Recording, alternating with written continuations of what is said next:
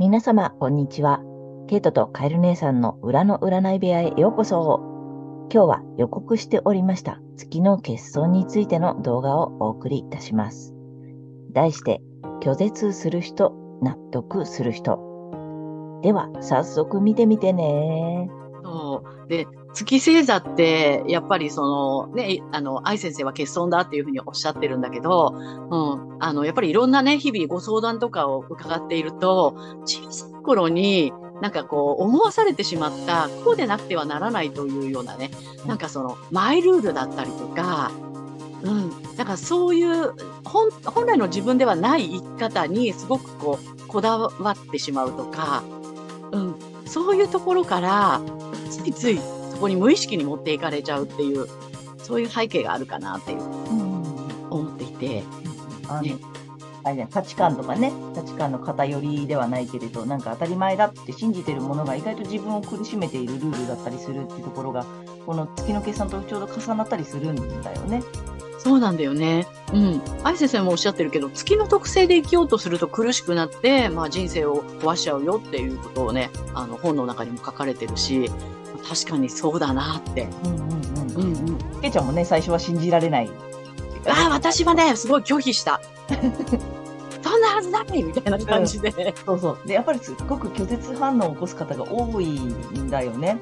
うん。でやっぱなかなかちょっといパッと言われてすぐ理解できるっていうことでもないしさ、どういうことなんだろうっていうのをさ、一回自分のね、月星座もさ知らないとわからないし、あの、噛み砕いてもらうじゃない？皆さんにもさ。うん言ってたその幼少期の刷り込みとかさ、その小さい頃に、なていうの、当たり前だよって言われて信じてきた価値観がさ、実は違ったとかっていう、そんなことでこう生きづらいって感じてる方ってすごく、まあ、ね、私たちもカウンセリングを日々していってさ、あの、たくさんそういう方いらっしゃるじゃない？で、まあ、今回のこのさ、月の欠損って、なんていうの？その、で、各、それぞれ皆さんさ、月星座違うじゃない？うん。特にそこにすごく月星座のキーワードのところにね、で、出るんだよね。面白いようにさ。面白いように出てるんだよね。でさ、あの、まあ、ケイちゃんさ、最初にさ、あの、信じられないって言ったじゃない？えーそんなはずないって思ったでしょ？うん。うん。でさ、まあ、私はたまたまさ、月星座も太陽星座も一緒なので、あんまりさ、うんまあ、最初、どっちかというとピンとこないってああ、なるほど。方なんだよね。うんうんうん。でね、皆さんにも特にやってほしいのが、人のやつなのよ。人のやつね。そうなの。でね、わかるもんね。わかるの。あ結構ね、あの、まあ、カウンセリングでもよく言うんだけど、自分ってなかなか自分のことが見えないんだよね。うん。で、私たちって人のことはすごくよく見える。まあ、人の周りのことだからさ。うん。で、この月の欠損もぜひさ、あの、なかなかね、難しくて理解ができないとかさ、納得いかないとかって思ってらっしゃる方は、ぜひ、あの、いろんな周りのね、近しい方の月星座をぜひ調べてみて、うん。と、めちゃくちゃわかるから。わかるね。面白いように、あの、分かってくるので、あ、うん。こういうことか。でその後に自分の月星座の特性をもう一回読んでみていただいて、ちょっとあ、痛いのよね。だから。痛い。受け入れがたい。うん。そう。すごくがっかりするし。うん。すごく残念な気持ちになったり、すごいなんかね、がっかりもするし、うん。だけどそれって、なぜ、じゃあなぜがっかりしたり、痛って思うかって言ったら、図星だからなんだよね。そうなのよね。うん。なので、反応している、まあね、心理学用語で言うと反応しているという言葉になるので、反応したのはなぜっていうことになってくるんだよね、今度はね。うん。そうすればね当たってるからでしょ。はい、言われたくないことは、そんなはずないのに、ここまで頑張ってきたのにっていうのがすごく、なんていうの、心の中で騒ぎ出すから、そんなはずないとか、その反発的になったり、受け入れがたいって思ったりするのは、まあそういうことなんですよ。っていうそうなんですね。ぜひ知っていただきたいなと。で、それが分かってきたら、あの、楽になるんだよね。そこに、なんだっけ、エネルギーを使っちゃうっていうんだよね、結局ね。そうなんだよね。だから、あのーね、その一番苦しいことを一生懸命やって、すべてを失っていくんですっていうね。うん。まさに本当にそうだなって。からなんかそれがなければならないとか、できなければいけないとか、まあそれね、月星座それぞれのキーワードがあるので、いろいろあるんだけど、それすら、それだけが手に入れば幸せになれるはずなのにって結構思ってる方多いじゃない？そうなんだよね。それに全てのエネルギーを費やしてしまうから、結局他のことがさ、なんていうの、他にいい面とかいい長所とかたくさん持ってたりね、もうましてや太陽星座の良さをめちゃめちゃ持ってるのに、それを生かしきれずに、その月の欠損の部分ばっかりを追いかけて、なんとか手に入れようと頑張ってるうちに人生が終わっちゃうよって言ってるのが、まあ、あの月の欠損の大きなゴールみたいなね。いや。本当にそううん本当にそうなんですね。だから、なんだろうな、あの、私自分がその時思ったのは、自分は魚で生まれてきたのに、もう鳥になって羽ばたくんだって。鳥、鳥なんだから、空をね、大空を飛びたいんだって。うん飛ぶために頑張ってるんだって。うんうんうんうん。で、まあ、なんとなくね、ううんん。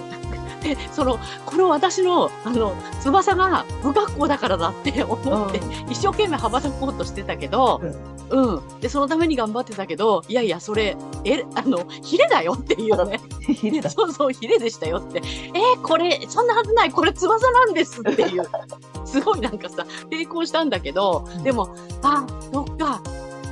私、魚だったのかって諦めた途端に、うんもうさ、自分のいるべきところは海だったって分かった時に、もうスイスイうん泳げるし、こうなんか飛ばなきゃ飛ばなきゃってやってた時は、もうね、ぷかぷかやってるから苦しいんだよね、逆に。うんそうだようん息もできないね。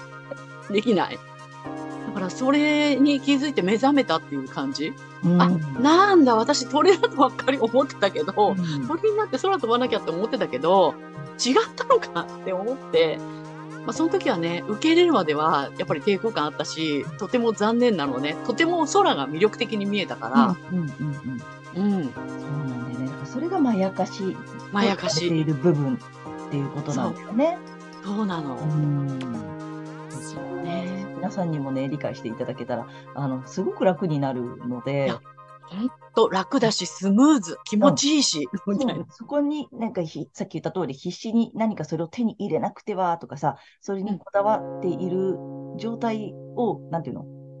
ないわけではないのよね。それにこだわらないようになったらすっごく楽になるから、で、太陽星座のね、良さがさ、もうそっちも出てくるから、すごくさ、なんていうの？運、運も上がるというかさ、楽になるし、スムーズに物事が進むから、あ、なんかラッキー、ラッキー、ラッキー、ラッキーみたいなさ、そうなの。うん、なんか必死に今までは抵抗してさ、抗って生きてきた、うんだなっていうことがさ、後になってわかるよね。